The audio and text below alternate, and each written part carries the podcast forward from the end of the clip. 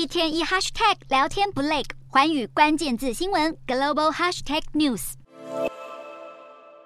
南韩与中国关系紧张之际，中国召见了南韩驻中国大使郑在浩，还像是在教训小弟一样，要韩方深刻反省。现在韩中关系恶化，究竟是哪里出了问题？最新导火线在于中国驻韩大使邢海明日前会晤南韩反对党共同民主党党魁李在明时，在媒体面前警告南韩不要因为美国施压等外部因素干扰而对中国做出错误判断，甚至还发表“现在赌中国输的人以后一定会后悔”等激进言论，使舆论瞬间沸腾。南韩外交部也随即召见辛海明，针对他违反外交惯例的挑衅言行提出严厉警告。针对韩中的外交局与南韩国家安保市长赵泰庸呼吁，双方应该要相互尊重，因为这才是发展两国良好关系的友善基础与核心价值。而提到良好成功的外交典范，就会让人联想到日本驻印度大使铃木浩与他的妻子。铃木浩在推特上分享他与妻子在印度西部大城普恩享用当地美食以及街头小吃的日常。有趣的是，影片开头铃木浩在点餐时要求他的餐点要小辣，而妻子却豪爽的点了大辣的口味。在影片的最后，铃木浩还写上“我太太击败我了”的字幕，不止吸引许多网友留言暗赞，就连印度总理莫迪都转推这部影片，安慰铃木浩这是一场输了也不必在意的比赛。